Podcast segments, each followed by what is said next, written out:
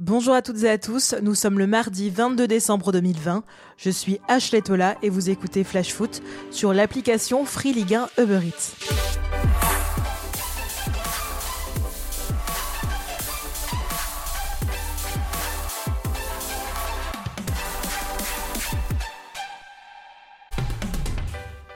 Pourra-t-on regarder la Ligue 1 en 2021 C'est la question qui est sur toutes les lèvres des amoureux du football français ce mardi 22 décembre. Le long feuilleton entre la LFP et Mediapro trouve son épilogue aujourd'hui, puisqu'on a appris ce matin que le tribunal de commerce de Nanterre avait en effet validé l'accord trouvé entre les deux parties. Le conflit qui opposait Mediapro à la Ligue de football professionnel touche donc à sa fin. Aujourd'hui, le tribunal de commerce de Nanterre a homologué l'accord entre les deux parties, mettant un terme à une histoire qui aura duré près de deux ans et demi.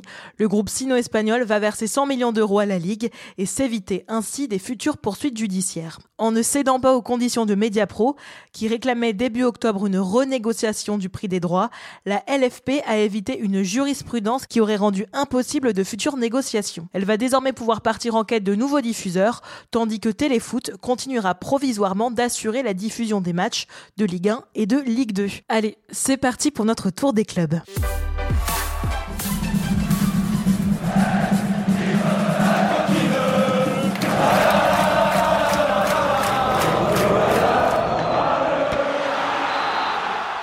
Stéphane Moulin y croit plus que jamais. Après le match nul face à Nantes ce week-end, le coach du SCO s'est exprimé dans les colonnes de West France. À la veille d'affronter l'Olympique de Marseille avant la mini-trêve, l'entraîneur angevin a confiance en son équipe. À tous les matchs, on peut gagner. Oui, bon, c'est pas faux.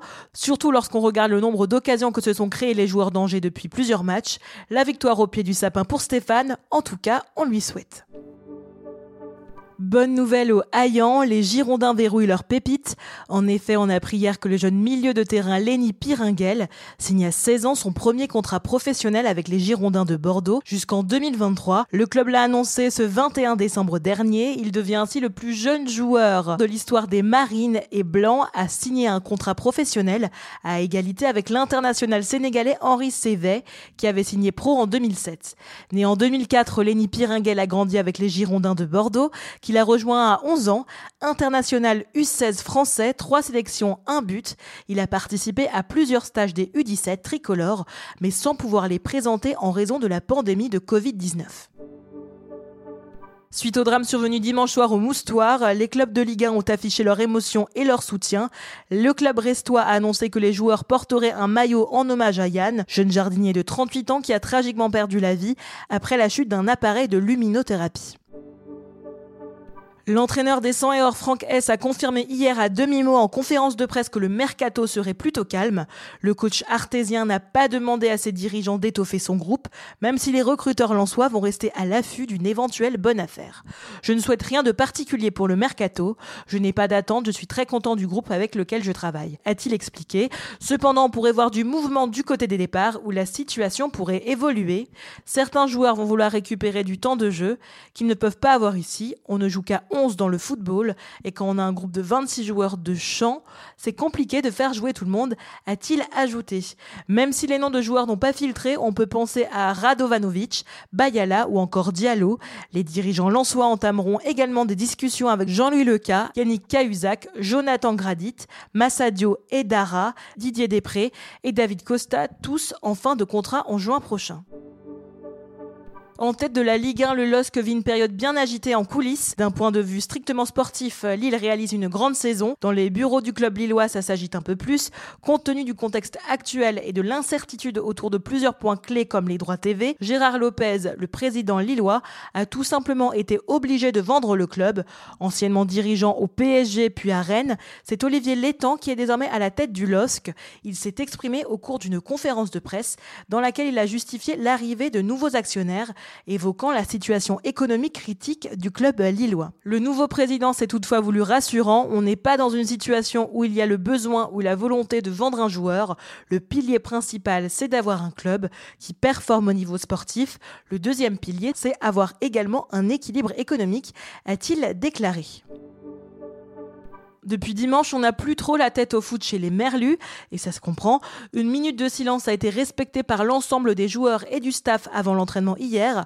Après le drame survenu au Moustoir dimanche dernier, le FC Lorient a tenté de gérer le choc de cet accident encore inexpliqué.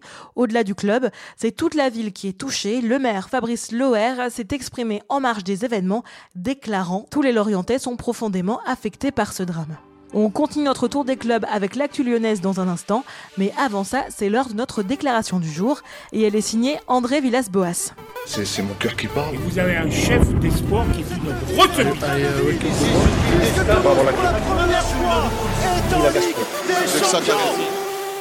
Si on peut, on continue à chercher cet attaquant de référence pour avoir plusieurs options. Euh, et, euh, bon, euh, reste pas, pas grand-chose à regarder si, ça bouge un peu sur les intérêts sur de notre joueur. Doucement mais sûrement, l'Olympique de Marseille continue tranquillement son petit bonhomme de chemin.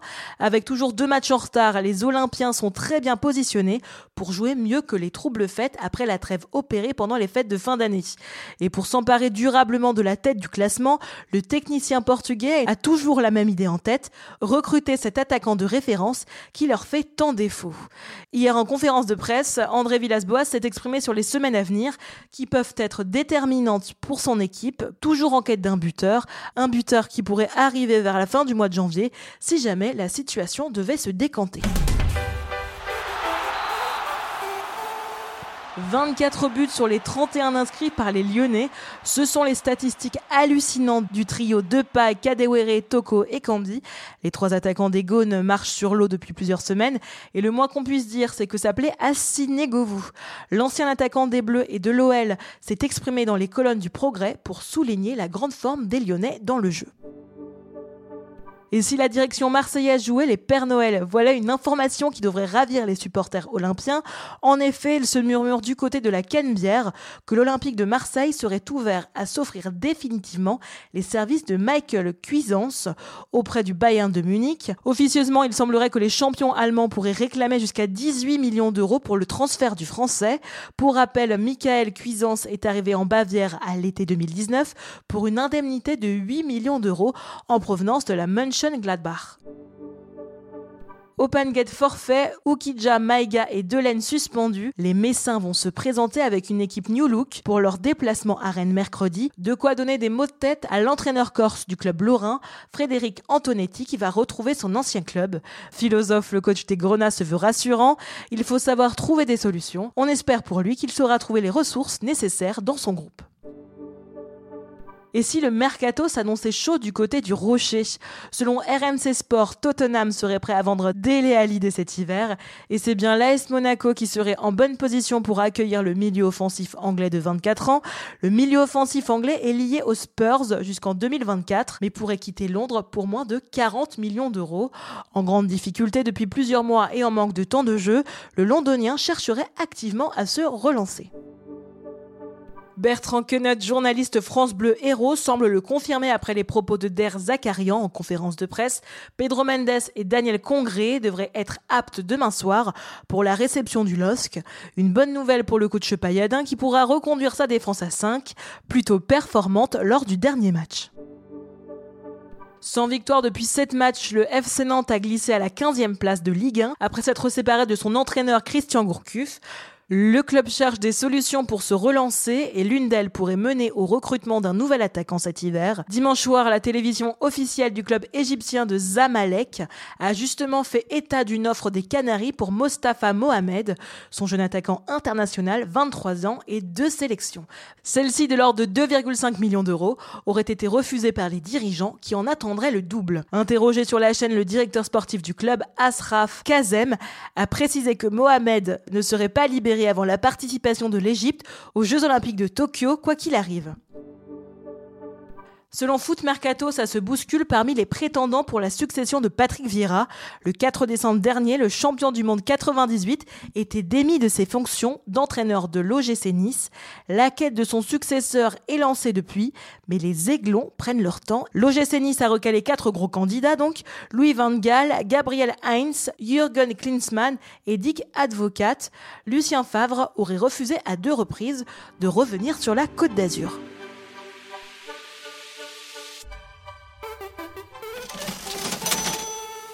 Comme chaque mardi, c'est l'heure de notre rubrique Foot Business dans Flash Foot. Et aujourd'hui, plus qu'un footballeur, c'est l'histoire d'un businessman que je vais vous raconter. À la tête de plusieurs sociétés, l'Espagnol Gérard Piquet s'est lancé dans le monde de l'entrepreneuriat et est en train de construire un véritable empire. En 2012 déjà, elle crée Kerat Games, une société qui conçoit et distribue des jeux en ligne basée dans la banlieue de Barcelone. La société emploie aujourd'hui une cinquantaine de personnes et a déjà lancé plusieurs jeux. Même si Kerat Games ne lui rapporte pas beaucoup, elle a permis à Gérard Piquet de mettre un pied dans un secteur à forte croissance. Il continue dans ce domaine il y a quelques jours après avoir révolutionné la Coupe Davis et racheté deux modestes clubs. L'homme aux trois Ligues des Champions s'est associé à Sorar, une entreprise française de jeux de fantasy. Avec un tel ambassadeur, la start-up du Val-de-Marne qui a séduit un autre footballeur en la personne d'André Chourleux sait que sa force de frappe auprès des fans de foot va faire un bond. Aujourd'hui, la société revendique la participation d'une centaine de clubs à son projet, dont le Bayern Munich, la Juventus et le PSG. Le concept, un jeu qui utilise la technologie blockchain, procédé proche de celui du Bitcoin, la monnaie virtuelle. Les utilisateurs peuvent acheter et vendre des images représentant des joueurs dont la valeur dépend des performances lors de matchs réels. Les publications spécialisées estiment qu'aujourd'hui les revenus de Piqué à près de 50 millions d'euros par an, bien plus que les 6 millions que le Barça verse à son défenseur, qui construit avec sa compagne Shakira un véritable empire. Et il n'y a pas que Piqué qui a diversifié son activité, son coéquipier au Barça Antoine Griezmann a lui annoncé il y a presque un an jour pour jour le lancement de son équipe d'e-sport, Grizzly eSport. Grand fan de jeux vidéo, le champion du monde français est associé à son frère Théo pour cette nouvelle aventure. Une voie déjà toute tracée pour l'après-carrière? Allez, on reprend notre tour des clubs. Matteo Alvini attise les convoitises. Le suspense est à son comble avant l'ouverture du mercato. Ses conseillers vont prochainement rencontrer les dirigeants de Nîmes Olympique pour évoquer son avenir. Sous contrat jusqu'en juin 2021, le milieu de terrain est suivi de près par Stuttgart, Watford et les Young Boys de Berne. Remplaçant face à Lille dimanche en championnat, Kylian Mbappé, auteur de 11 buts en Ligue 1 cette saison, va à nouveau débuter la rencontre face à Strasbourg sur le banc mercredi. À en croire le journal Le Parisien, le staff médical parisien refuse de prendre le moindre risque avec le génie français. L'attaquant n'est pas blessé, mais ses douleurs cumulées à la cheville, à la cuisse et aux adducteurs invitent à la prudence. Si on ajoute à ça la fatigue mentale, le staff parisien craint le coup dur. En fonction du scénario du match, il ne serait pas étonnant de voir Thomas Tuchel se passer de ses services. Fraîchement élu meilleur arbitre du monde et quelques jours après avoir dirigé Juventus Kiev, Stéphanie Frappard dirigera cette dernière rencontre de 2020 opposant le stade de Reims à Nice. Au bord du gouffre, il y a dix jours, Rennes vient d'enchaîner trois victoires et d'engranger neuf points, ce qui lui permet de recoller au wagon de tête du classement de Ligue 1. Après la victoire à Lorient, la troisième suite et ses neuf points pris, le Stade Rennais a recollé au wagon de tête, de quoi trouver des motifs de satisfaction pour Julien Stéphan, le coach rennais. Au-delà du classement, c'est le deuxième match sans prendre de but. Ça nous avait échappé dans la période octobre-novembre. On retrouve de la solidité, on sait que le championnat est très long, on n'avait pas fait la moitié, c'est bien de s'être reposé positionné. On attend de voir si les Bretons confirment demain à domicile contre le FC. On en parle depuis un moment maintenant, mais il semblerait qu'il n'y aura vraiment pas de fin heureuse dans une histoire qui traîne depuis des mois à Saint-Étienne. La tentative de conciliation engagée entre Stéphane Ruffier et l'ASSE devant la LFP a échoué aujourd'hui. Au club depuis 2011, le gardien, sur lequel son entraîneur Claude Puel ne compte plus, a été mis à pied le 19 novembre dernier pour avoir quitté prématurément une séance d'entraînement individuelle. Ses jours dans le Forez semblent désormais compter. Quelques jours de l'ouverture du marché des transferts, ça pourrait bouger à Strasbourg. En effet, en seulement quelques mois, Mohamed Simakan, 20 ans, est devenu un pilier de Strasbourg.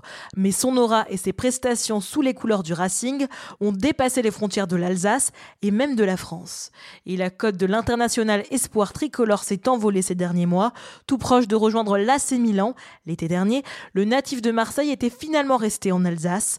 Selon les dires de Foot Mercato, Paolo Maldini multiplie multiplierait de nouveau les contacts, aussi bien avec l'entourage qu'avec Mohamed Simakan lui-même. Une offre est même dans les tuyaux et pourrait rapidement arriver sur le bureau de Marc Keller.